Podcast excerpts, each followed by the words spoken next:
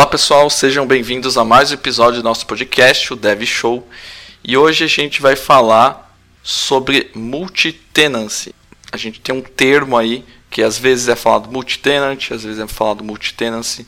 Então a gente vai tratar, vai trazer aqui para a pauta para falar sobre esse assunto, quais são os benefícios, é, as divisões, os modelos, é, será que é bom em todos os cenários, será que não é bom? Então a gente vai falar um pouquinho sobre esse assunto. Bom, eu sou o André Seco e apesar de não ser o Airbnb, vamos falar de inquilinos. Nossa, mas Roubou minha piada que eu estava pensando agora. Muito obrigado. Olá pessoal, aqui é o Renato Goff e hoje vamos conhecer os benefícios de reinventar a roda criando sua solução multi-tenant. Isso foi uma piada, claro. Ainda bem que avisou, né? Isso aqui é a melhor abertura do Dev Show, cara. Você não tem que editar nada, André. Deixa na ordem. Só faltou o Liminha levantando a placa. Aplausos. Ai, cara. Fala, galera. Eu sou o Thiago Bertuzzi e inquilinos, pague o aluguel. boa, boa.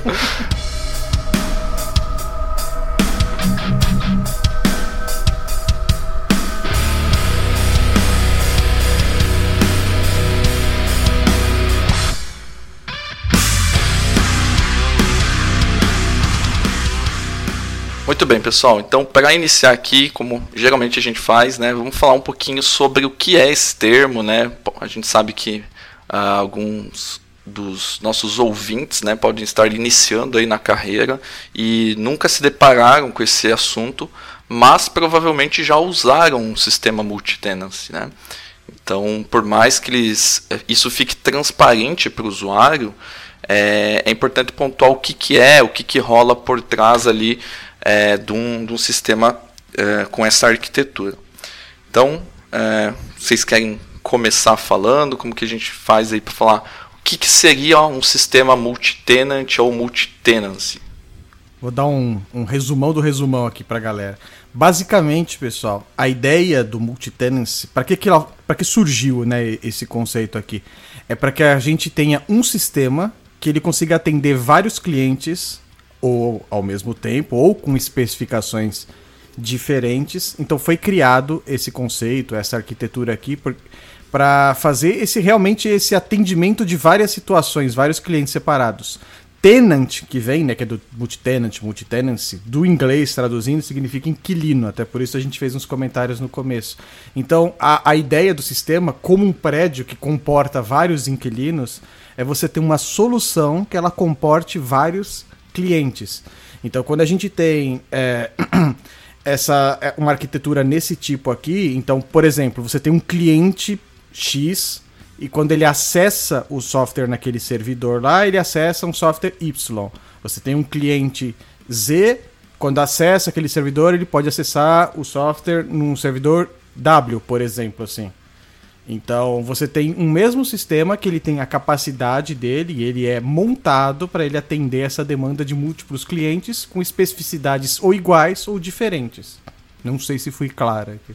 Acho que dá de fazer um paralelo aqui, né? E, e, e a gente partir do, do, do, ponto do single, né? Single tenant, né?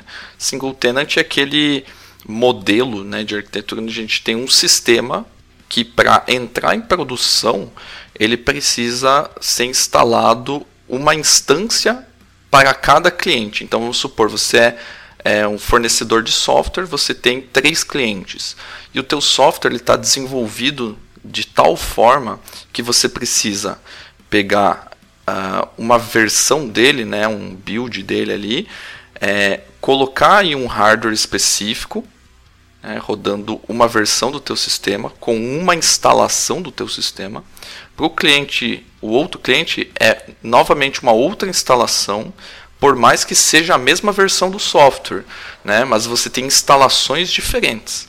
Então, isso diz muito como você construiu o teu software. Não são todos os softwares que é, são desenvolvidos de qualquer forma que ele é, se torna multi-tenancy. Né? Então, é, é mais fácil a gente ver softwares que foram desenvolvidos de qualquer forma, eles rodarem apenas single tenant.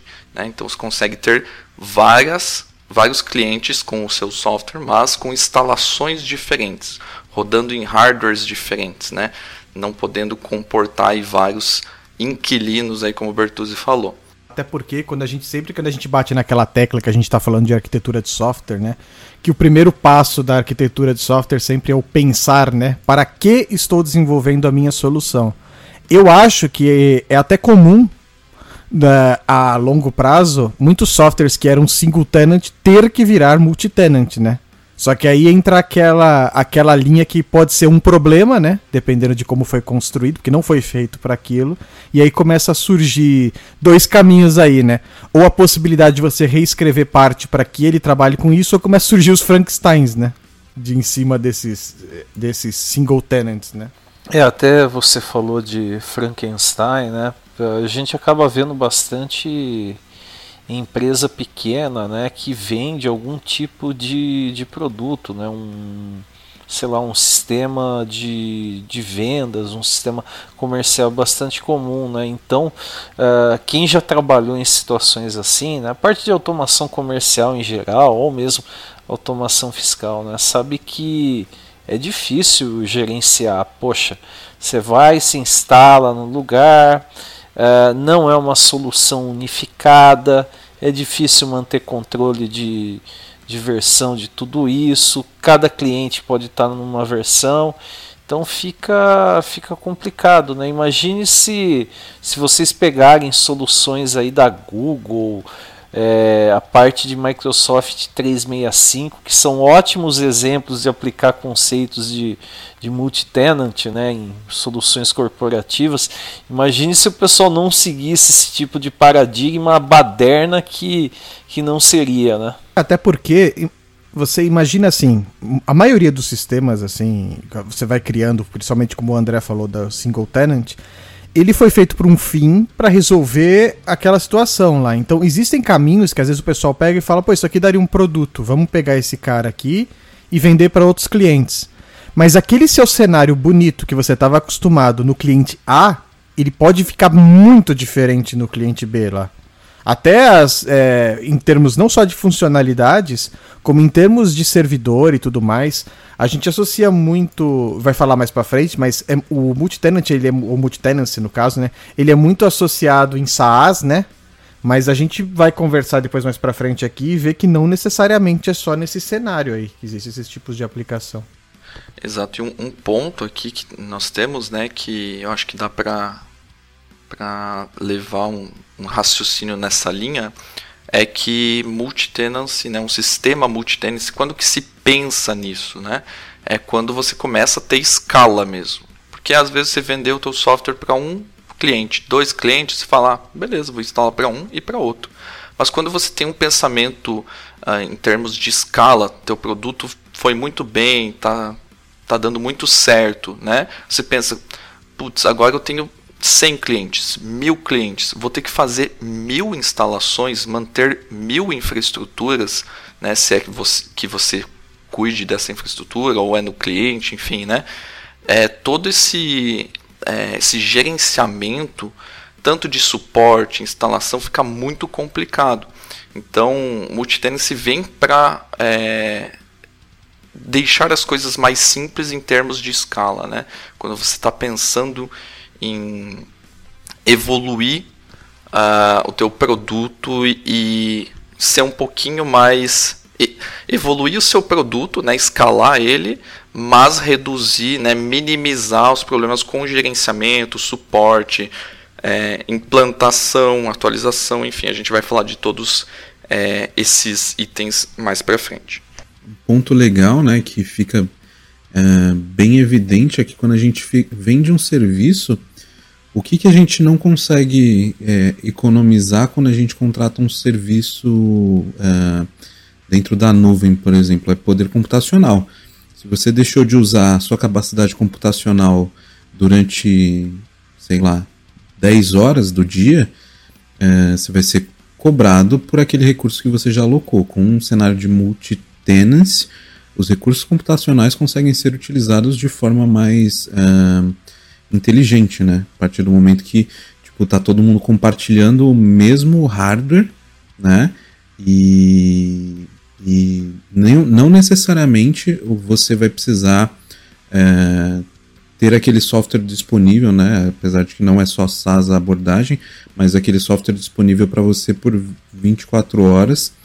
É, não significa que você vai utilizar ele 24 horas do dia. Você pode utilizar ele 3 horas do dia, resolver os seus problemas, as suas rotinas, uh, até como o Renato comentou ali, fiscais foram atendidas e tá tudo ok. Né? Então, tipo, você compartilhou por um tempo aquela infraestrutura e depois você deixou de usar. Então, tipo, faz muito mais sentido para quem está alocando aquela, aquela solução, né? Você vendendo a sua solução é, para clientes, é, que esse recurso seja utilizado na sua totalidade, até porque tem questões de depreciação e tal, todas essas coisas que são é, vistas com o modelo de cloud com um pouco menos de profundidade, né? Que seria aquele cálculo de TCO, né?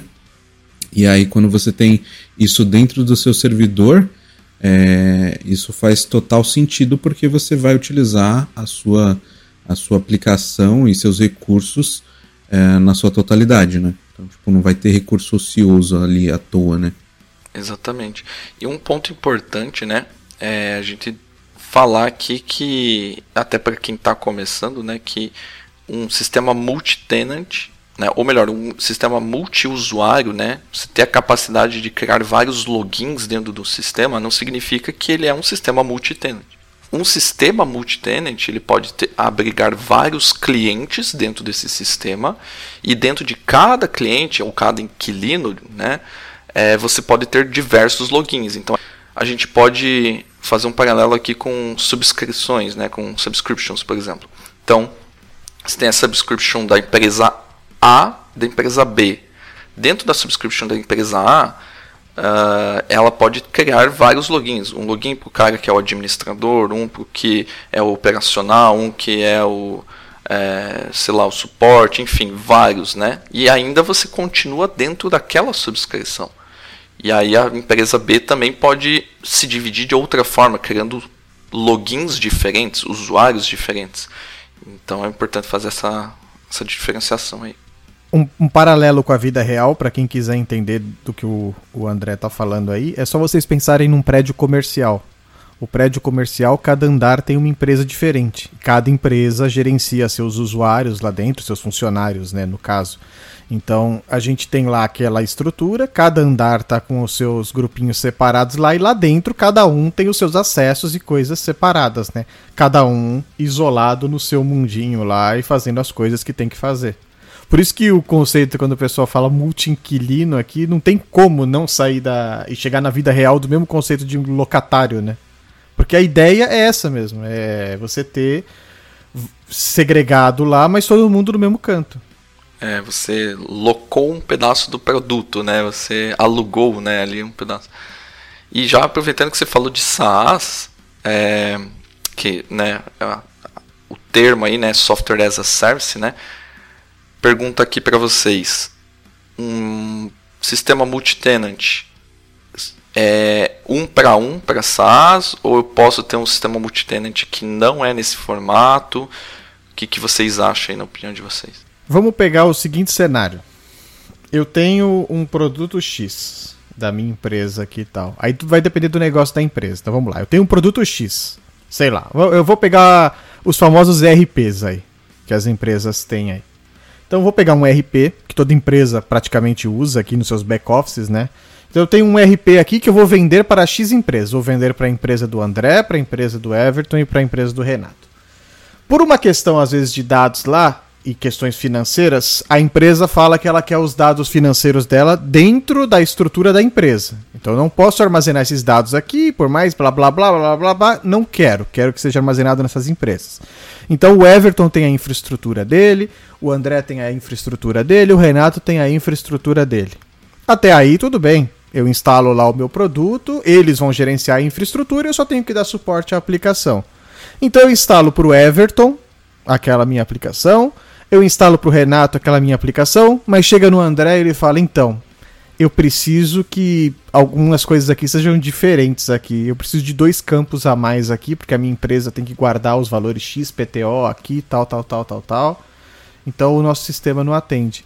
Esse é um ponto aí que a gente está falando aqui, especificidade para um cliente. Então eu tenho um sistema que ele é para vários clientes diferentes, mas está instalado na casa do cliente e precisa de coisas específicas. Isso entra na categoria multi-tenant? Rebobina aí.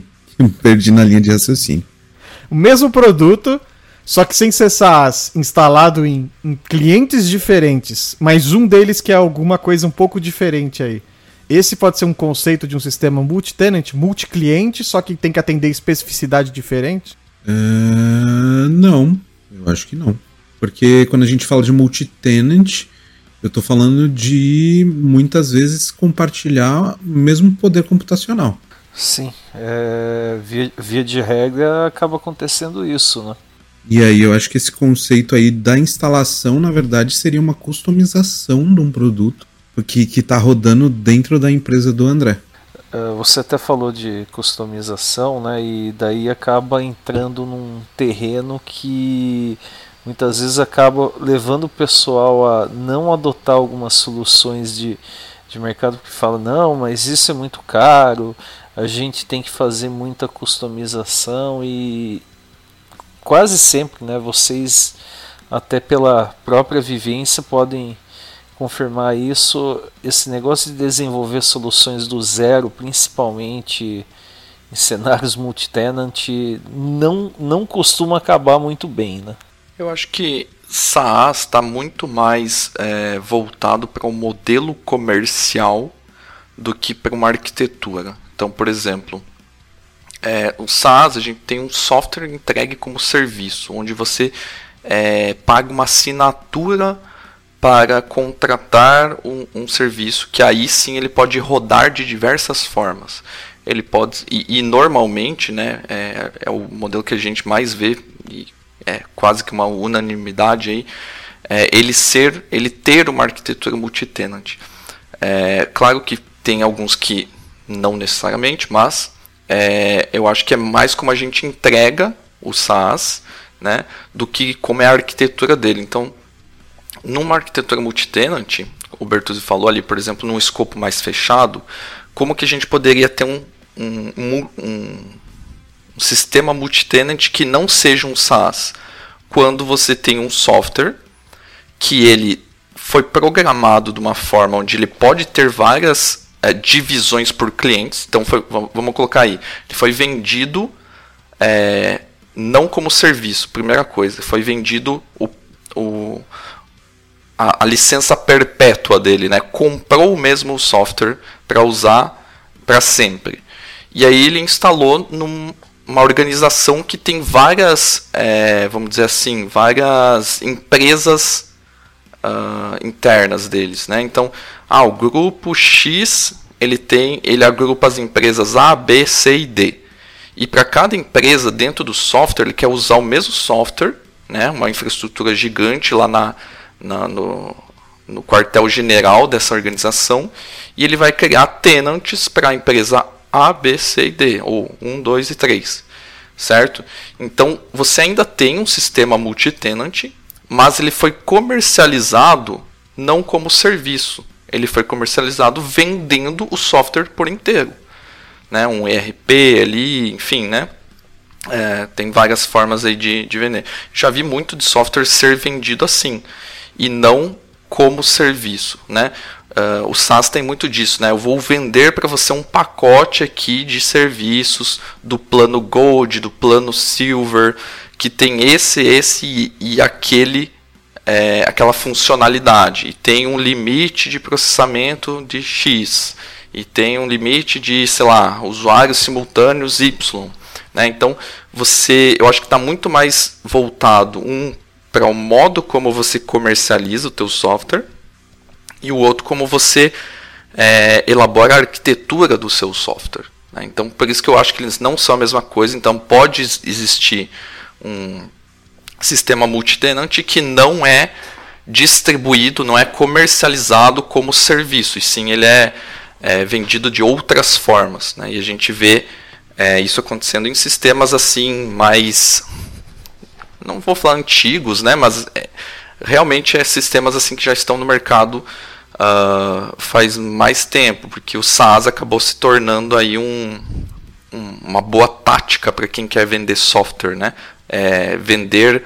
Uh, você tem mensalidades, né? você tem é, ele distribuído de outra forma planos também, né, que o pessoal, olha, plano A tem essas funcionalidades, plano B tem tais funcionalidades, acaba ajudando a criar esses pacotes, né, de, de funcionalidades a, também. Até porque você é que nem é assim, de, de fato que eu coloquei a pergunta aqui, o que é legal que gera a discussão em cima dela aqui. Eu também, eu sou da concordo com o que o André falou aí, que eu acho que a gente tem que pensar mais em arquitetura na questão multitenant do que na questão do serviço, porque é um cenário que tem.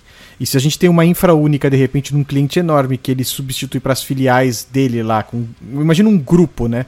Grupo, sei lá, de uma, uma empresa, grupo. grupo uh, sei lá, é Coca-Cola aí, que tem várias empresas, por exemplo, lá, cada uma com tipos diferentes. O grupo que manda na Coca, lá, que eu esqueci o nome agora, que deu branco aqui. Obrigado. Imagina que a Coca, que é um dos. Que é um do... Imagina, ela é um cliente desse grupo, o outro é outro, e o cara que é interno por algum motivo de uma questão de dados. Ele vai gerenciar uma infraestrutura que vai dividir o recurso, como o Everton falou, as coisas aí, mas vai ter especificidades para os seus clientes lá dentro, lá, né?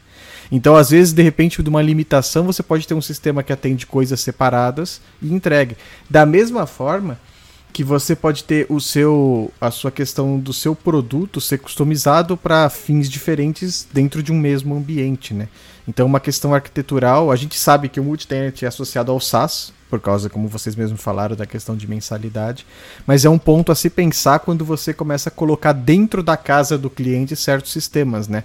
Você tem um produto que ele é capaz de se adaptar a, outra, a, a outras realidades de instalações interna, o on-premise, né, como o pessoal fala aí, como é o termo correto, né?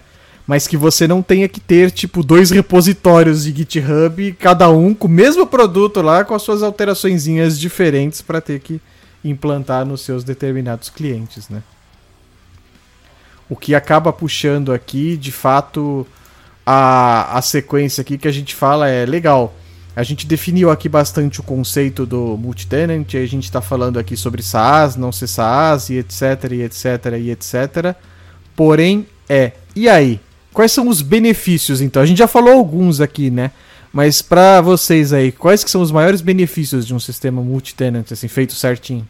Acho que a primeira coisa, né, que, que nos vem à cabeça, né, é, pelo menos para mim aqui, é a questão do single tenant e multi-tenant. Né? Qual que é a diferença gritante? Várias instalações versus eu ter um ambiente centralizado que vai receber vários clientes uh, de uma forma centralizada. Então, o primeiro benefício é o que? Você concentrar toda a sua, a sua atenção em um local apenas. Né? E aí a gente converge novamente para um SaaS, né?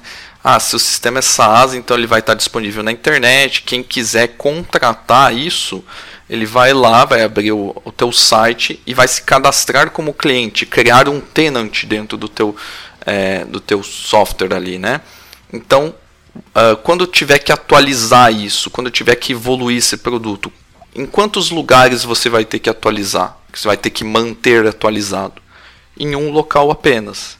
Se você tem aquele exemplo que eu dei mais cedo, 100 clientes, com 100 instalações, você vai ter que fazer toda a caminhada de atualizar, distribuir atualizações por 100 é, locais diferentes, instalações diferentes. Então a unificação é a primeira coisa que é, vem à mente aí como vantagem, né? E não ter ah, o cliente A tem a versão 1.2, o cliente B tem a versão 1.3 e começa né, a ter aí é, versões diferentes para cada instalação, o que é muito, muito complicado de você gerenciar, até porque quando você está dependendo do ambiente de cliente, às vezes o cliente não pode atualizar no momento que você está disposto a atualizar aquele software. Quando a gente fala de empresas maiores, tem toda a questão de compliance, como que você acessa as máquinas para atualizar, não é bem assim para validar o pacote de atualização, né? tem todo aí um processo de, de cuidado né, com o que entra dentro da empresa e, e aqui com toda razão, né, tem que ter mesmo. Mas aí quando você tem um software que é dividido, né, single, você acaba tendo esses problemas aí de, é, de gerenciar tudo isso ao mesmo tempo. É, eu acho esses pontos aí que acho que você colocou realmente são os principais, que é a atualização, segurança, né? Você descobre um, uma brecha de segurança, a atualização já vai resolver para todos os clientes, né? Que você não teria em infraestruturas apartadas, teria que ir fazendo um por um desses caras. Eu acredito que a longo prazo você tem uma economia com infraestrutura, por quê? Porque por mais que. Aí está aqui o, o, os caras do Azure aqui que podem me deixar mentir. Por mais que, para você subir um sistema multi-tenant, é, ele é mais caro, né? Porque assim, no começo você vai ter que subir uma arquitetura parruda. Mas eu acho que a longo prazo ele fica mais barato de que você tivesse várias infraestruturinhas separadas para seus sistemas, assim, tudo separadinho para manter, se ele for bem feito e organizado, né? Fora que é, logs métricas, observabilidade, que a gente falou no episódio passado, é muito mais fácil de você pegar num sistema desse aqui, que já está numa arquitetura só, né? Por mais que tenha múltiplos clientes e tudo mais, você está gerenciando um canto só, né? Daquilo lá. Então, a longo prazo, essa arquitetura aqui, ela compensa mais, né? Principalmente no, na questão monetária aí, de valor, né? É, eu acho que os benefícios temos alguns, mas também temos alguns malefícios também, né? Um deles é o, o, o que eu comentei ali do recurso ser compartilhado. E aí, porventura, você tem alguém que tem um processo muito, muito pesado rodando nesse software compartilhado, que ele vai teoricamente alocar mais recursos para ele. E por ser num ambiente compartilhado, você vai acabar sendo penalizado quando você for precisar rodar a sua rotina, sei lá, de processamento. Então é uma coisa que tem que ser, é, que tem que ser vista, né? Isso acaba sendo algo difícil né, de, de você controlar, né? Porque se você pegar no, no caso do, do Azure, né, que, que até foi mencionado como exemplo, tem algumas coisas que, ah, eu vou utilizar uma camada gratuita ou uma camada mais barata. Uh, a Microsoft já, já deixa bem explícito isso em documentações, orientações sobre aquele serviço que, olha, você está utilizando aí um ambiente compartilhado, né? mas tem aí todo um mecanismo de, de gerenciamento por trás que eles fizeram para tentar minimizar aí o, esse tipo de, de impacto. Mas uh, muitas empresas não são a Microsoft, a Google, a AWS para criar um mecanismo todo sofisticado para fazer isso. Né? E como o Everton falou, acaba ficando difícil né? numa, numa situação dessas, eventualmente, você pode até chegar a perder um cliente porque ele fala, poxa, mas sempre teve uma boa performance, isso que eu contratei funcionava bem, agora uh, não teve aí um aumento considerável uh, no que a gente utiliza, assim, em carga de, de processamento, e por que, que não está com a mesma performance? Né? E isso às vezes fica um pouco difícil de, de é, conseguir esboçar para o cliente, né? Uh, que ah, o, o, seu vizinho agora passou a processar alguma coisa muito pesada e a gente precisa é, remover ele desse ambiente, oferecer uma outra, uma outra abordagem, sei lá, instalação local ali, que nem o Bertuzzi comentou, ou então ele ter um, um recurso inteiramente para ele, né? E aí pode ser um problema para quem estiver oferecendo o serviço.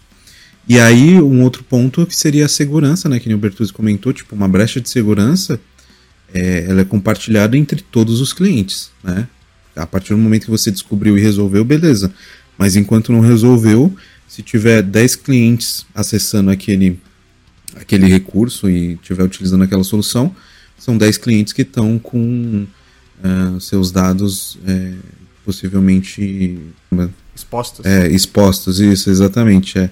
Acho que vocês tocaram num ponto bom aí, que eu acho que é o que mais pega mesmo, que é um, vamos dizer assim, é um desafio, né, de sistema multitenant ali, conseguir balancear, né, e como cobrar mais, como é, reduzir também, né, o que o uso de um cliente específico, de um tenant específico, causa na estrutura inteira, né. Uh, dois pontos aqui, né. Primeiro é que é, quando a gente fala de multitenant, a gente não fala especificamente de é, a gente fala da aplicação, né? E aí a gente já vai falar da parte de dados também. Mas assim, a aplicação em si tende a ser uma, uma instalação só. E aí, qual que é uma das formas de você uh, ter mais é, performance? Você começa a escalar a aplicação e tudo mais, horizontal, vertical, enfim. Tudo que a gente já sabe aí de é, mitigar problemas de performance aí baseado na escalabilidade. Uh, mas tem outro ponto que é o seguinte: se bem desenvolvida uma aplicação multitenant, você tende a separar o uso de recursos, né, e tentar mapear o uso de recursos desses tenants de forma separada. Vou dar um exemplo aqui. Quando você usa um, um recurso lá do Azure, por exemplo, você muitas vezes você vê, beleza, custa tanto o recurso, mas adicionais, quais são os adicionais que são variáveis? Ah, a largura de banda que você utiliza. Então eles monitoram o quanto teu tenant está trafegando para suas requisições a entrada e saída de dados. Eles te cobram em cima disso. Então não é porque um cliente está gastando muito, né, está onerando a aplicação como um todo ali, que ele vai ficar por isso mesmo, né? Ele vai, isso tem a observabilidade em, em cima disso. Então vai ser registrado e ele vai ser cobrado, né? A partir a, a partir do uso dele, né? Por isso que o pessoal fala, né? É pago pelo uso, porque é bem essa diretiva que acontece lá. Você pode, se você usou menos, não tem por que você pagar por um inquilino que está ali na mesma infraestrutura que gastou mais. Então, um ponto muito importante para conseguir mitigar esses problemas aí é, ok, vou ter que escalar porque o cliente Y lá está gastando muito, só que o quanto eu escalei, eu consigo direcionar esse custo de infraestrutura para a pessoa que fez eu escalar, né? Aquele cliente que distou muito lá do, é, do, do, total, né, dos outros clientes. Então você consegue taxar cada um conforme seu uso. Eu acho que isso já ajuda bastante a, a mitigar os problemas. Mas importante, né? Você tem que ter uma política ali de é, taxar, né, de cobrar por itens que você já sabe que vão é, ser específicos, ser mais personalizados por cliente. Ah, cada um utiliza uma largura de banda diferente, usa disco diferente, a quantidade de disco, coisas que você consegue mensurar e cobrar em cima disso. A regra muda, né? A regra que já está acostumado a um tipo de aplicação que você coloca numa infraestrutura só, né? Pro pessoal lá, olha, aqui você custa X por mês, tal banco, tal. Não, a regra muda. Você vai ter o carinha econômico, você vai ter o carinha gastão. Por isso que o importante como tudo em questões de arquitetura, é esteja planejado para isso. Né? O seu sistema tem que estar planejado para isso e você ter métricas para isso daí. Essa parte toda aí. Então eu friso novamente, escutem o Dev Show, que eu acho que é o anterior, né? De observabilidade e monitoramento. Porque isso é uma parte importante para quem está querendo fazer sistemas multitenant. Eu ia até falar dessa parte de, de observabilidade e monitoramento, né? porque daí a parte de, de instrumentação, colocar algum, é, algum mecanismo né, de telemetria vai ser bastante importante aí até para você desenvolver né, uma, uma solução de, de cobrança. Né? É, um outro ponto, né, é, isso daí bastante empresa acaba oferecendo esse tipo de, de serviço, né, de você contratar um serviço que é basicamente APIs REST, né? Uh, o cara consome lá, sei lá, um meio de pagamento, um sistema de crédito, alguma coisa desse tipo, né? E tem soluções, né? Por exemplo, se você usar um API Gateway, né? Vamos pegar, por exemplo, o caso do, do Azure, lá, o API Management, né? Uh, você consegue fazer toda essa parte de, de gerenciamento de acesso, criando o conceito de sub, subscription que é bastante próximo àquele que está na nuvem para o cara consumir os seus produtos, as suas APIs. Então, mesmo quando você é, vai tentar desenvolver alguma coisa, a gente falou aí bastante né, de de sistemas de automação comercial, parte de ERP, né, que é, que é ba bastante frequente esse tipo de necessidade, mas pensando uh, num tipo de coisa que é bastante comum hoje com, com startups, né, de oferecer APIs como, como um serviço, né, você pode usar aí soluções de, de mercado, eu mencionei aí o API Management, o próprio Kong, para controlar toda essa parte também, né. Exatamente. Tem várias, é, vários exemplos aí no mercado que, que fazem relação aí com o que a gente está trazendo hoje, né?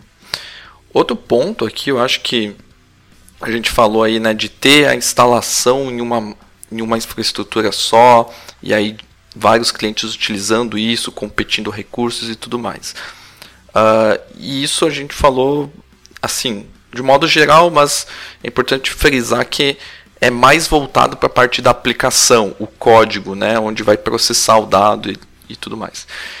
Mas nós temos né, um ponto importante aqui, que é a parte de dados. Como que ficam os dados num sistema multitenant? Né? Eu vou é, ter bancos de dados ali, né? É, será que eles ficam todos juntos num banco de dados só? Será que eu posso dividir? Será que eu posso fazer um bem bolado? Quais são os modelos, né? A gente listou alguns modelos aqui de multi-tenancy na parte de dados. Como que eu posso trabalhar com isso? Alguém quer começar aí? Além disso, né? E a questão do LGPD da parte dos dados, né? De alguém querer apagar a parte dele toda da, da aplicação.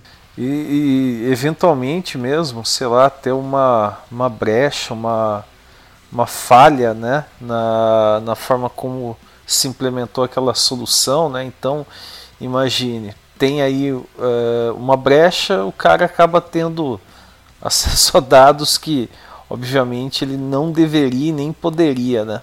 Tem algumas estratégias que o pessoal adota, geralmente aí, né? Que aí vai da forma que você quer trabalhar, que é essa história de isolar os dados, né? De cada um ter a sua a parte de gerenciamento. Então, às vezes você tem aquele esquema de você ter é, tabelas diferentes por clientes lá, mas tem uma tabela de controle que acaba fazendo esse controle lá, que é como se fosse um conceito para você usar tipo uh, chave valor, né? Ah, essa aqui é a tabela principal, ela controla os dados, então eu tenho um banco só e eu segrego assim esses, esses dados por usuário. Então essas tabelas são do cliente A quando ele instanciou o dele, as tabelas são do cliente B, as tabelas são do cliente C.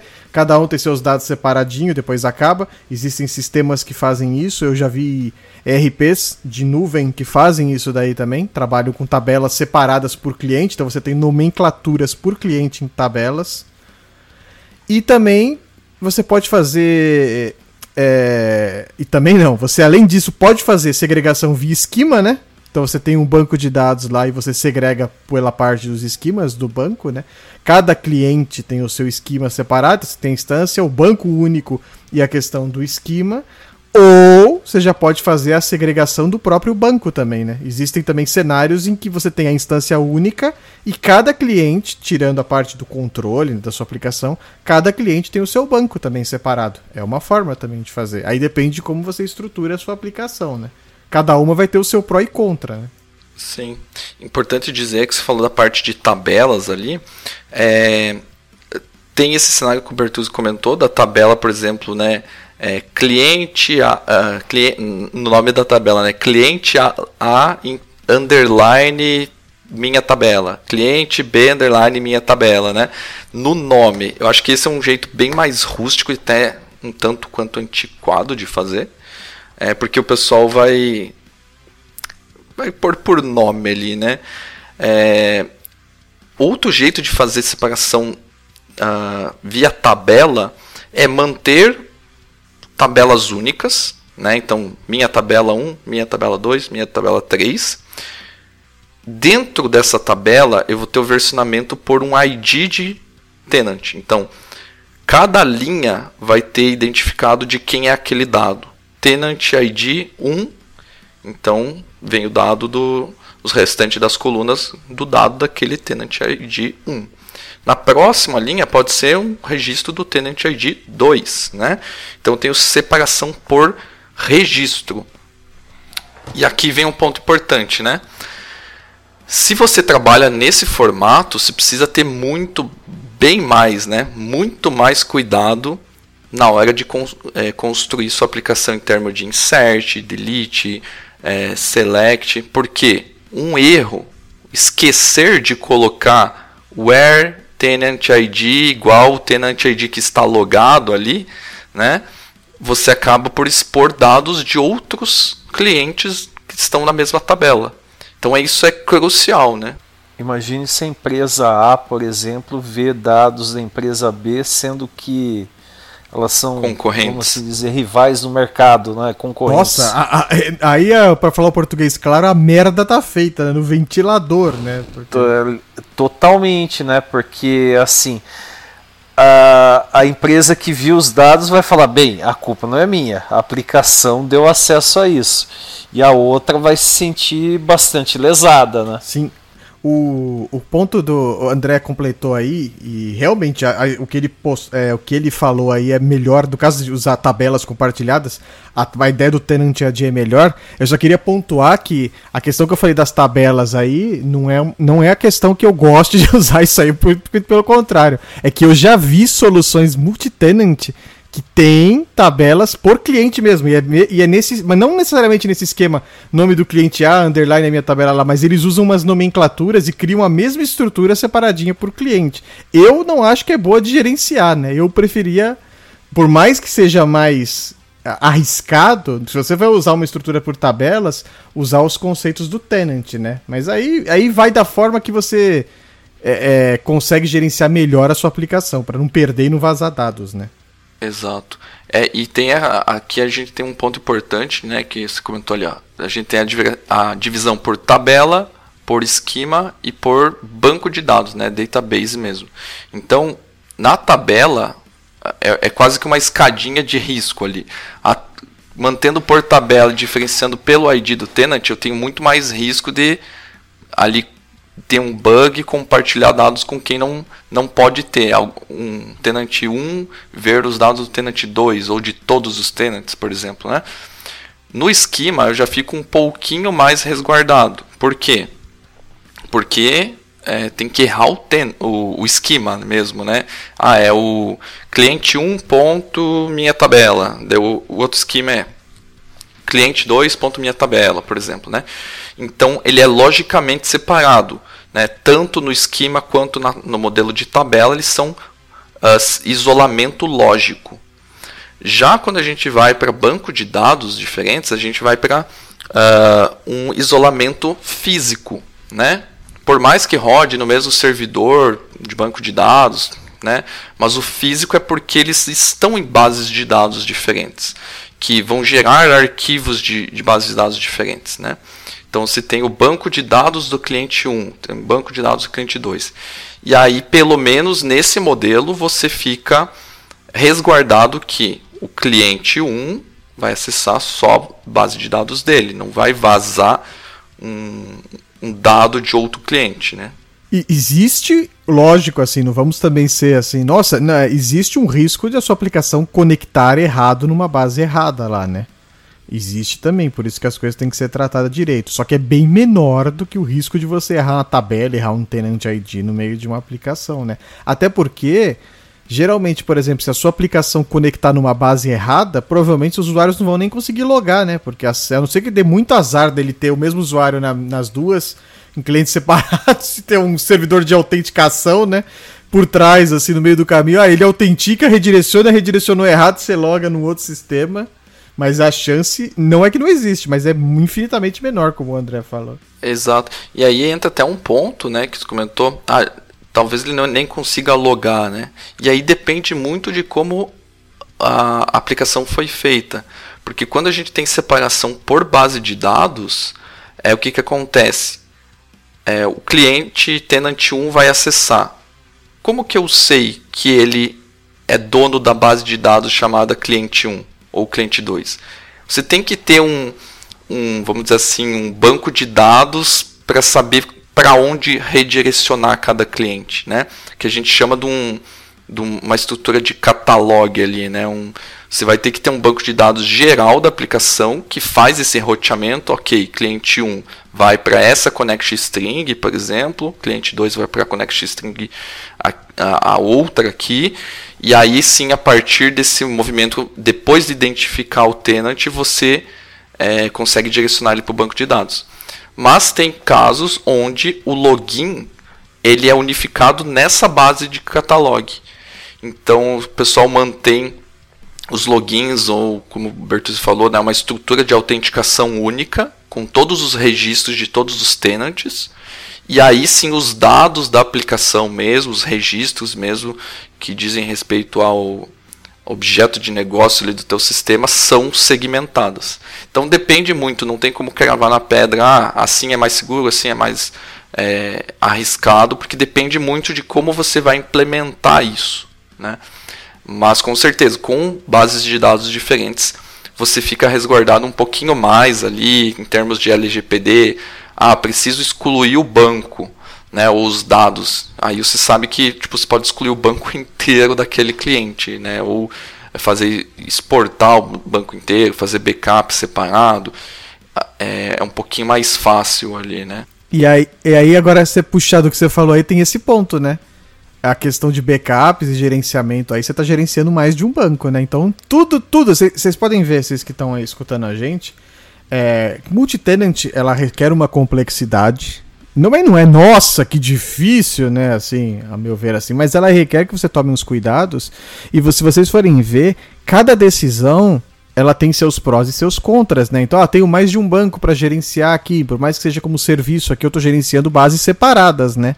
De clientes separados. Aquele outro estava numa base só, eu gerenciava uma só. Então, é, tudo que envolve não só a multitenant, né, no geral de arquitetura geral e de uma solução, você tem que pensar muito antes como é que você quer sustentar. Porque no meio do caminho, depois mudar, meu, puta, é um, um puta trabalho. Imagina você começou com tabelas e agora quero bancos separados. Pô, talvez seja mais fácil nesse caso. Nossa, meu. agora você começou com bancos separados, ah não, muito trampo a gerenciar, eu quero um banco só agora, vou ter que criar a solução em tabelas. Então é bom planejar bastante antes, né? É até o que foi falado no começo, né? Quando você tem um, dois clientes, né? Mas se o negócio explode aí, é aí que começa o problema, né? Fazer uma reengenharia, refazer arquitetura num determinado momento pode ser completamente inviável, né? E aí você tem que conviver com aquele monstro e a gente sabe que vira um festival de remendos, né? A solução. Mas agora até brincando aqui um pouquinho, já que eu não fiz minha piada, mas o multi-tenant é a oficialização da gambiarra como arquitetura. Ô, louco! Discordo. Né? Aquele, né? Tem que ter o, o, o contraponto. Mas eu, eu, só queria apontar um negócio aqui que tá, vocês estavam falando de ah, essa dificuldade de. É, tem os prós e contras, né? Você fica um pouquinho mais resguardado em termos de segurança, só que daí, beleza, tá base de dados diferente ali, segregada. Eu tenho uma, é, um trabalho maior de ok, atualizei meu modelo de banco de dados, tenho que atualizar em N base de dados, né? É, isso tem, realmente tem. Mas tem um, um, modelo aqui que me agrada, que é de separação de dados, que é o modelo híbrido, tá? Que é o que? Você se prepara para o nível de separação por tabela. Ou seja, o teu design da tua tabela vai ter lá dentro do, da, da estrutura dela um tenant ID, né? Vai ter, vai estar preparado para este modelo. Só que você estando preparado para esse modelo mais uh, compartilhado de dados, não quer dizer que você tenha que utilizar esse modelo. Você pode ainda assim separar a base de dados. Um, uma coluna a mais lá não vai fazer é, é, o, o, modelo de bases de dados diferentes ser invalidado. Então, mesmo tendo um ID lá dentro, você pode separar sua base de dados também do, por cliente e mesmo assim dentro lá das linhas daquela tabela daquele banco de dados separado vai ter sempre o mesmo tenant ID nas tabelas. Por que, que eu falo isso? Né? Porque pode ser que para algum cliente, e aqui a gente entra de novo naquele papo, o cliente A está gastando muito mais. O cliente A ele tem um tamanho de armazenamento de dados, né? Um, o, o quanto pesa os dados dele representa 90% do total do teu banco unificado ali, né? no modelo de tabela. E começa que ele é tão gigante esse cliente que ele começa a onerar os outros é, clientes, né? Começa a pesar, muitos têm que escalar só por causa daquele cara. Então, qual que é a, a resolução em termos de aplicação que a gente estava falando antes? Provavelmente você vai ter que escalar a aplicação horizontalmente e com a observabilidade ali com o monitoramento você sabe como taxar ele, é, cobrar os, os recursos de infraestrutura a mais em termos de aplicação. Mas em termos de banco de dados, se você utilizar uma abordagem híbrida, você consegue deixar todos os teus, sei lá, 100 clientes que não têm um consumo massivo no mesmo banco de dados e separar aquele único cliente para um banco de dados próprio dele. Perceba que você está trabalhando híbrido, né? 100 clientes funcionam no modelo de tabela em um banco só, mas como você já se preparou ali a nível de tabela, você consegue também separar aquele cliente que está fazendo uso massivo em uma database separada e aí para de competir ali em termos de dados, né, de onerar banco de dados. Os clientes que têm um uso menor estão tranquilo compartilhando e aquele cliente que precisa ter um, é, uma exclusividade ali, ele está numa base de dados diferente. Então, nisso fica claro para todo mundo quando a gente está falando de segregação e isolamento de dados, né? As situações e, e como a gente pode fazer. Um outro ponto também que é interessante de se pensar aqui é a questão da atualização, né, da aplicação.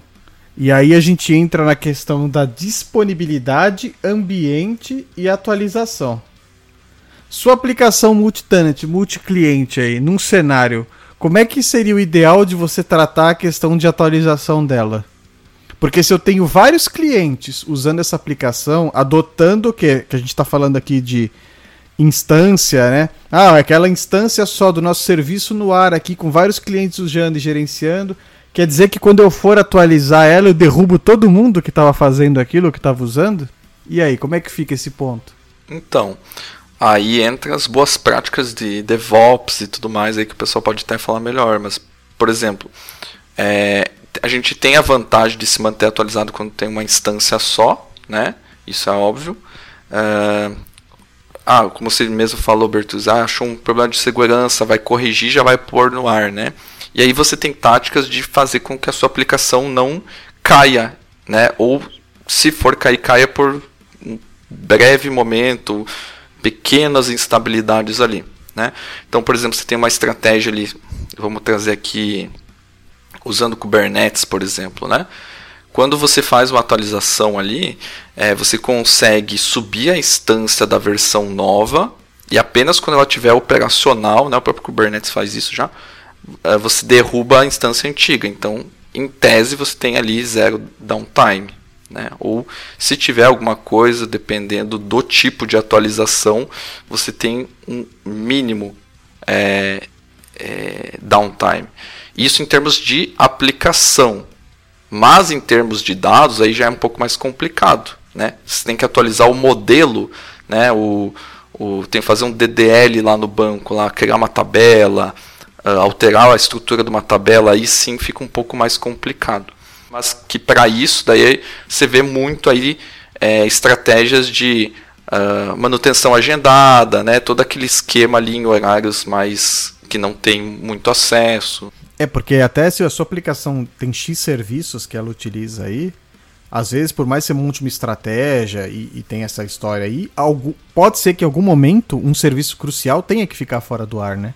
Então imagine que a sua aplicação usa um serviço sei lá, de pagamento, alguma coisa que depende de um terceiro. Você tem que avisar todos que está fora do ar.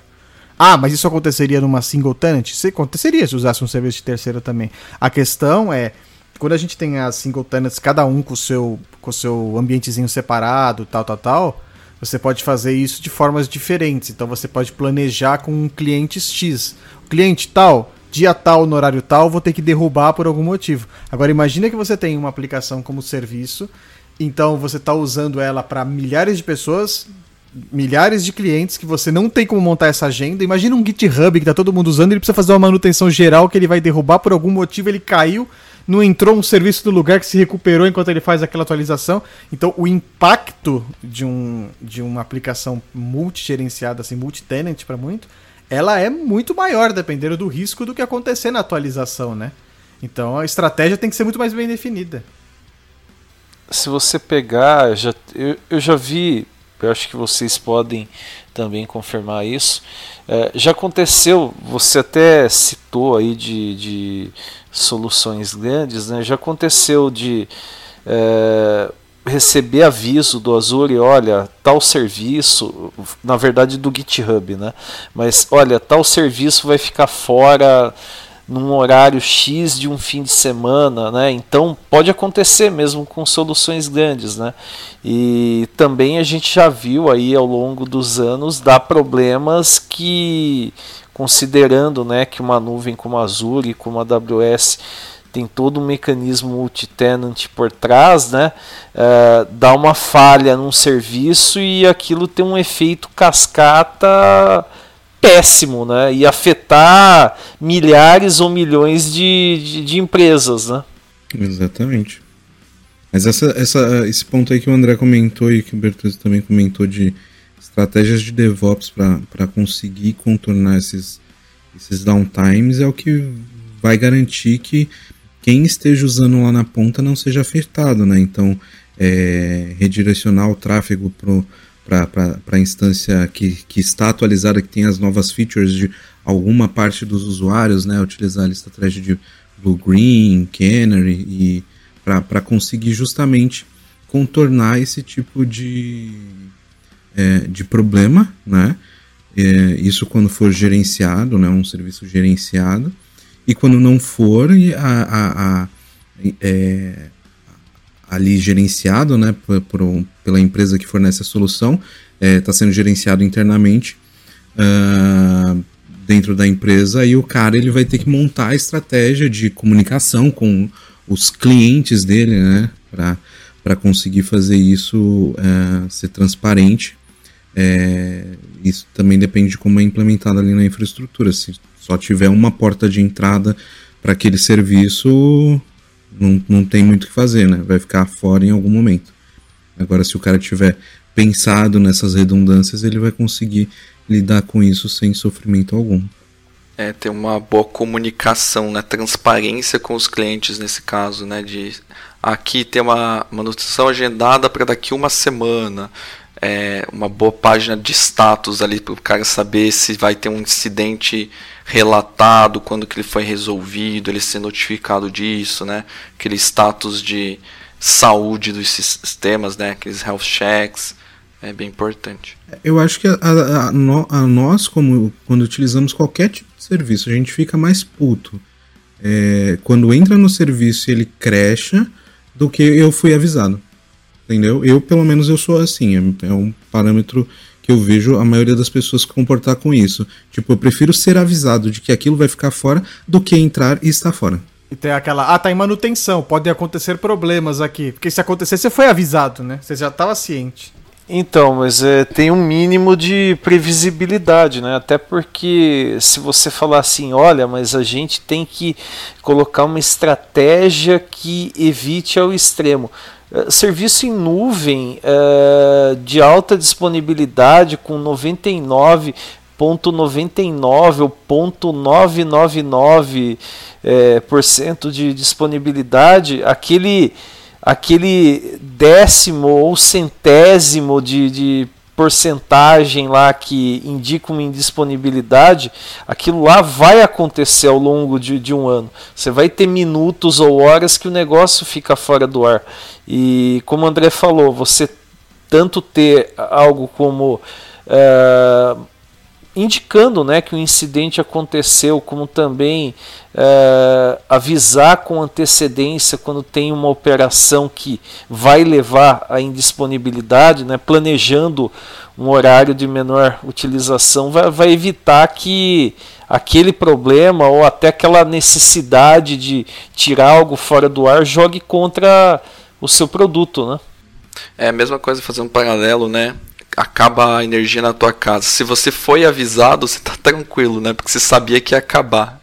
Mas se caiu do nada, você tinha agendado o podcast aqui para gravar. Né? Nossa, que exemplo real, quase. Parece algo que aconteceu com alguém dessa gravação aqui, uma meia hora antes do horário de gravar, mas que graças a Deus voltou a energia rápida. Exato, cara, porque daí você já, já consegue se, se, se movimentar ali, né? Você não vai fazendo um, um paralelo aqui para quem é mais velho e teve que atualizar a BIOS manualmente na vida, né? Você não vai atualizar a tua BIOS sem o no break no momento que vai cair a luz, que está agendado para cair a luz, né? Porque antigamente dava muito problema disso, né? Eu fazia isso com firmware de scanner que eu sou vida louca. Se desce, desce, se não desce, não ia. Vamos no roots. vivendo, vivendo Se não desce, se transformava num tijolo ou peso de papel, né? se não desce, você viria para segurar a porta.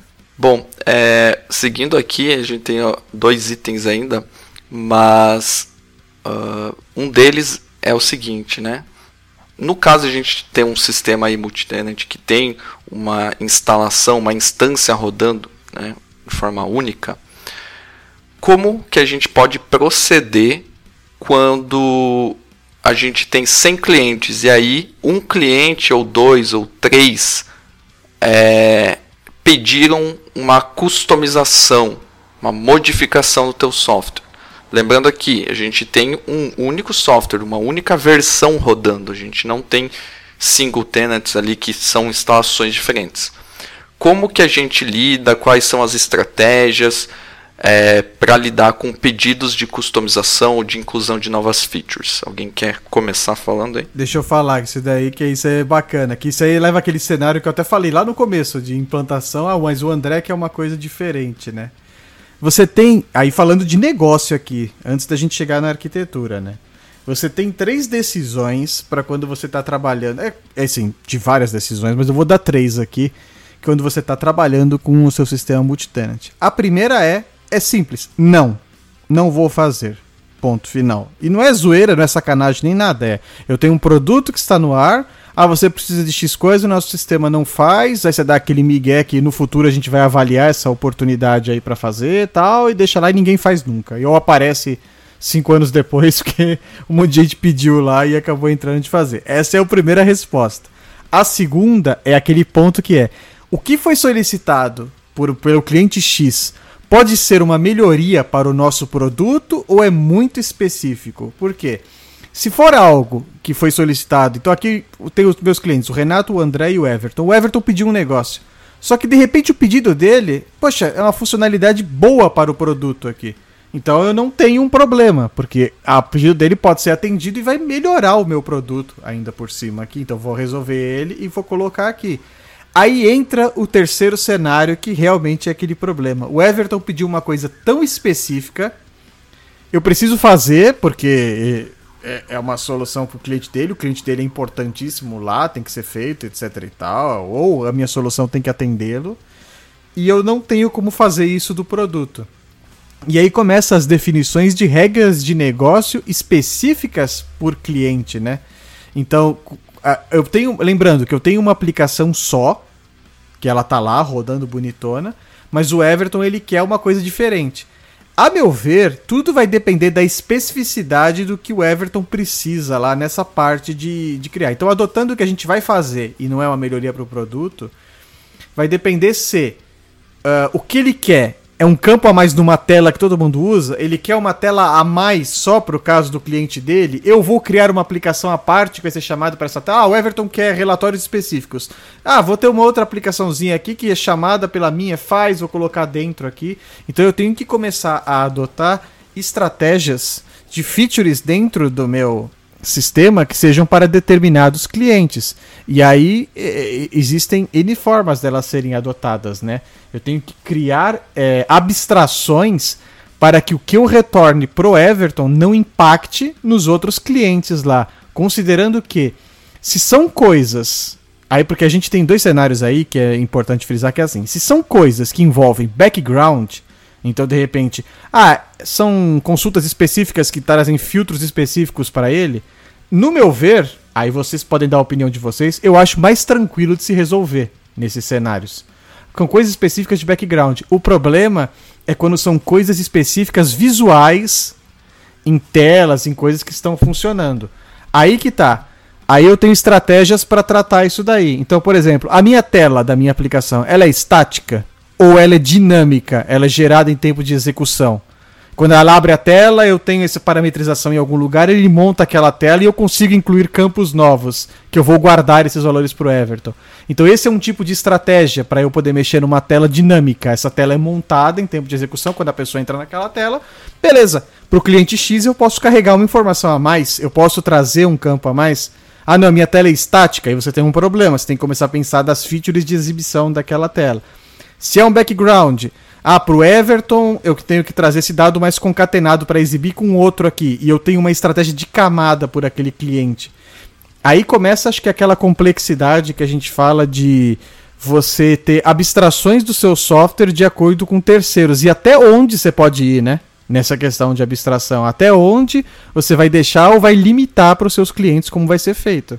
Mas aí eu acho que cai naquele ponto de que a, a resposta padrão que você colocou aí, da resposta padrão ser não, eu acho que ela é, vai ser muito importante, porque senão a exceção passa a virar regra, né? Porque fica aquela coisa, dependendo do relacionamento com o cliente, ele vai falar assim, pô, mas você fez aquela outra vez lá, cara, não consegue fazer esse, esse outro puxadinho, não? E aí você começa a ter um ciclo de vida da sua aplicação, que era uma coisa que era ampla, né? Para atender um cenário comum de N clientes, ela acaba sendo muito voltada a, a, a um cliente só. E aí talvez, é, sei lá, é, isso a conta vai fechar, tipo, vai ter uma coparticipação do cara investindo nesse desenvolvimento desse software também. É, é, meio doido isso, né? É que depende da. É como eu falei, isso aí envolve muito decisão de negócio, né? Como você vai tratar o seu negócio, né? Antes da gente chegar na parte de arquitetura, como fazer, como é que você trata o seu negócio? Você vai fazer porque é, existe um ponto de, ah, o fulano X que paga a minha mensalidadezinha aqui pediu um negócio mó absurdo. Eu falar, meu, não dá para fazer isso aqui específico. Mas vi uma empresa gigante que pode ser um market best-seller pro seu software falar, ah, a Microsoft usa o nosso serviço aqui. Eu não vou atender um pedido pequeno para eu ter uma vitrine, né, uma questão de negócio, antes de entrar em arquitetura, da, outra, da segunda parte que eu falei. Então a decisão do business ela é importante para o multitenant antes de chegar na arquitetura, né? Falando como negócio. Com certeza. É, tem, tem todos esses pontos aí, né? E é, é, a gente pode observar no, no mercado, né? Ah, você tem uma contabilidade online, né? Que você chega lá e se cadastra como um tenant, como um cliente. Uh, é muito difícil ele ter um relacionamento muito próximo com o cliente. Assim, em termos de poder alterar alguma coisa. Não sei se já perceberam é muito mais, ok, clica nesse botão e manda sugestão, né? Não é tipo assim, ó, vou falar com o CEO do, daquele SaaS, daquele produto, é, e, e pedir para ele adicionar algo para mim. Mas, como o Bertuzzi falou, né, é uma decisão de negócio. Caso você tenha esse nível de relacionamento com o cliente que permite essa brecha e você quer ter essa brecha com o cliente, aí é, a questão é o seguinte: a gente pode trabalhar em termos de arquitetura e com componentização. Né? Até fiz uma live no meu canal lá sobre componentização. Que, que a gente consegue plugar né, coisas de uma forma um pouquinho mais é, personalizada por cliente. Claro que tem toda a questão, ah, como que isso fica na interface. Então, toda a aplicação tem que ser pensada para suportar essa componentização.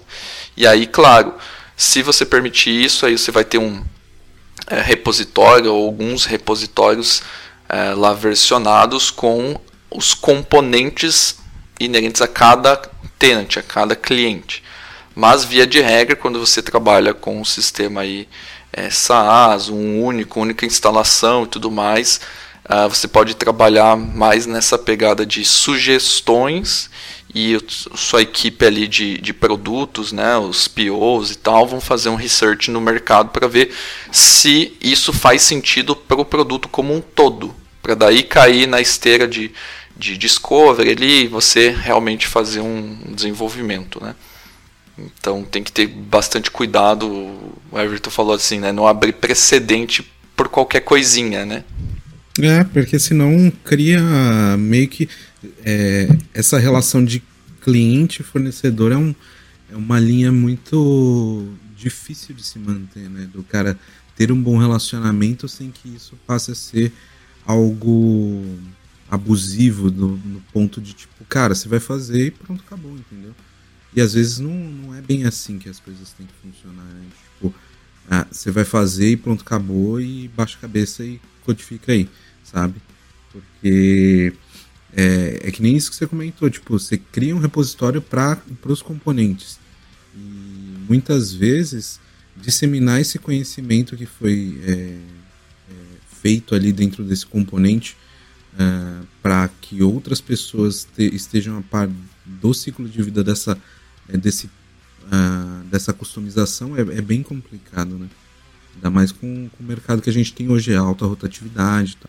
Existe a possibilidade de você ter aquele conceito de extensibility, né? Estender né, a sua aplicação. Então você falar assim, olha, eu crio uma documentação com uma linguagem X, que seja que você defina, ou uma linguagem própria para sua aplicação, ou uma linguagem de mercado que a sua aplicação foi feita, e fala, você consegue criar bibliotecas DLLs específicas para fazer X partes dentro do meu sistema aqui.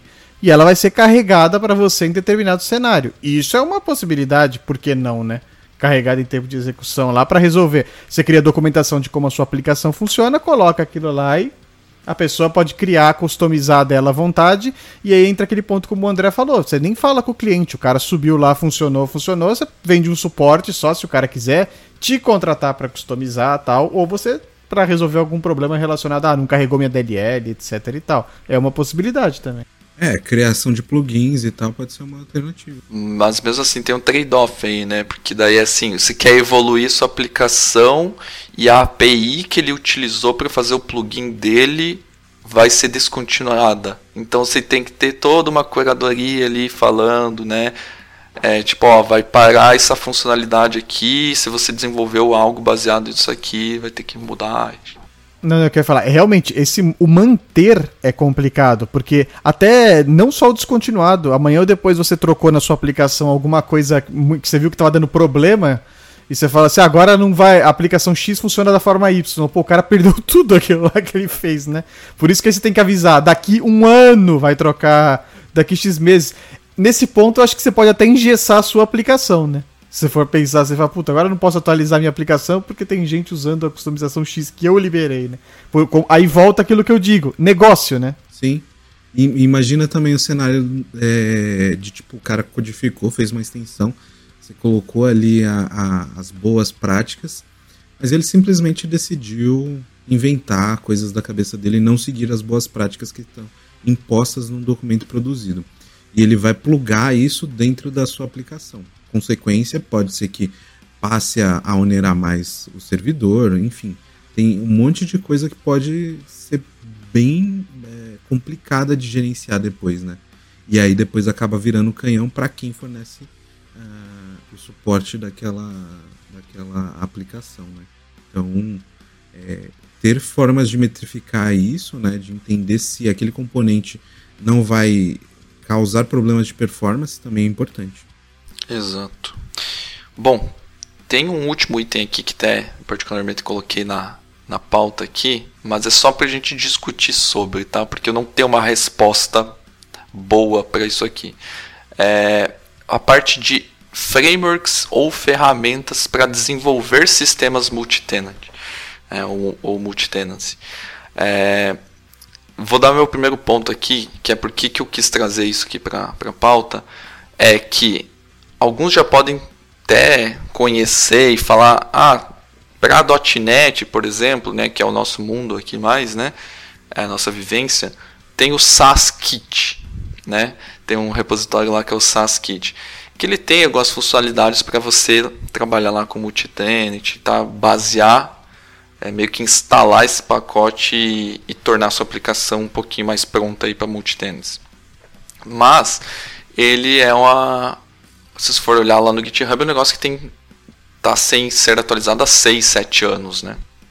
Então, é, hoje, eu mesmo trazendo isso para pauta, eu tendo a dizer que não tem um framework, não tem um sistema, pelo menos que eu conheça, e eu vejo muitas pessoas reclamando disso e perguntando sobre isso, é, que nos ajude a tipo ser um, ok, vou usar isso aqui para transformar o meu sistema ou facilitar um, a criação do sistema SaaS, um sistema multitenant, é, que tenham coisas prontas para gerenciar essa, esse modelo de divisão de dados que a gente comentou por tabela, por esquema, por database, é, híbrido, né, que seriam coisas que daria aí para serem implementadas para ajudar nesse trabalho que é um desafio. Então o que a gente acaba tendo, na minha visão, aí vou deixar o pessoal falar, é o pessoal implementando sempre por conta nos seus formatos, mesmo tendo dores muito parecidas. Aí não sei o que, que vocês têm visto eu vou, eu vou dar meus 5 centavos aqui. E eu, isso eu não falo só pro multitenant, eu vou falar pro geral. Eu acho que assim, a arquitetura de software, por mais que a gente tenha livros, a gente tenha boas práticas, a gente tenha padrões, ela não é absoluta, né? Cada um sabe a sua dor e cada um sabe o seu cenário. O SaaS Kit, como o André falou, acho que não é atualizado há uns 6 anos mesmo, então pelo amor de Deus, né? Só se vocês quiserem pegar como referência lá, beleza, né? A ideia de SaaS e tudo mais, mas não sair usando para depois xingar o cara no repositório lá, né? Porque não atualiza, não deveria ser usado. Mas eu acho que a, o melhor é você entender como funciona a arquitetura multitenant, como é que você vai precisar, definir como vai fa fazer o seu armazenamento, isolamento, observabilidade, a questão do negócio, vai estender, vou deixar customizar para o cliente, não vou deixar, colocar tudo essa parte inicial aí. É, montar a sua própria arquitetura, do que seu serviço lá, ou se você é uma empresa, se você é uma startup, etc e tal, contratar profissionais que saibam o que estão fazendo para colocar isso daí no ar e montar. E fazer algo mais direcionado à sua dor. Claro, existem conceitos que eles são compartilhados com todo mundo. Isso ficou claro aqui que a gente está falando aqui no podcast de conceitos que você tem que pensar, coisas que você não pode esquecer. Mas eu acho que assim, a, a receitinha de bolo de pegar um negócio desse pronto e colocar no ar na minha opinião, é preferível você montar a sua de acordo com a necessidade e as dores da sua empresa. Até porque qualquer coisa que está pronta também, com certeza ela vai te dar. Pô, ela vai pode atender muita gente, mas vai ter aquele que vai ter aquela limitação. E para contornar aquela limitação de repente do que está pronto, é mais trabalhoso do que ele tivesse feito do zero a dele a longo prazo, né? Então eu sempre penso assim, quando é uma questão de arquitetura para se fazer, preferencialmente pense no que você precisa, use patterns e boas práticas e monte o seu. Eu acho que a sua dor de cabeça vai ser menor do que um framework ou alguma coisa pronta para resolver esse cenário, no caso do multitenant. Eu acho que, só dando mais 5 cents aí, eu acho que se tiver um serviço bom, né, sempre mantido atualizado, é, e, e, e, ele ser uma, uma base para você desenvolver, como eu disse, né, resolver problemas que todo mundo que tem um SaaS precisa resolver. Aí sim eu acho que gera valor. Né, e tem um, como base, os, né? Como, como base, base, é. Claro, coisas específicas você vai ter que desenvolver em cima. Mas trago aqui, por, por exemplo, meio de pagamento quando você quer colocar na sua aplicação, né? Ah, quero fazer pagamento por cartão de crédito. Você não vai desenvolver do zero, né? Então eu sigo essa essa lógica, mas claro, coisas que resolvem problemas básicos que todo mundo tem.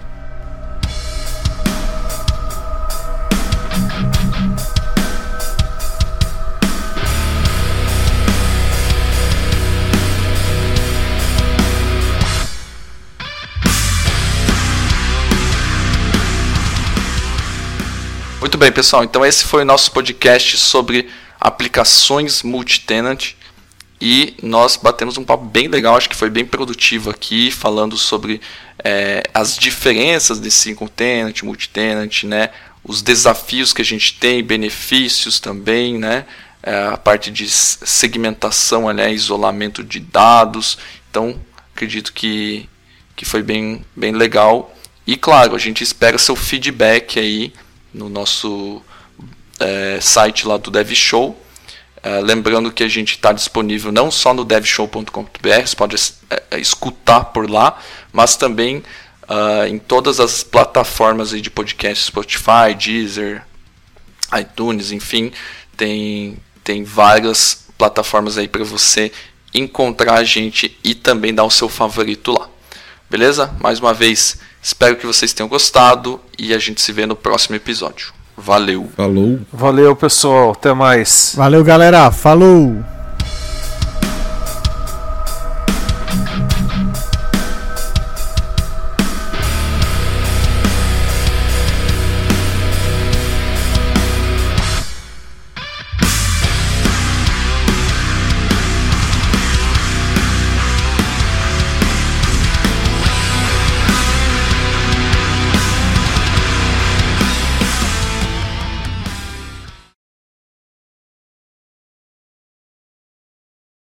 Quem que é o próximo? É o Bertuzzi, né? A, B.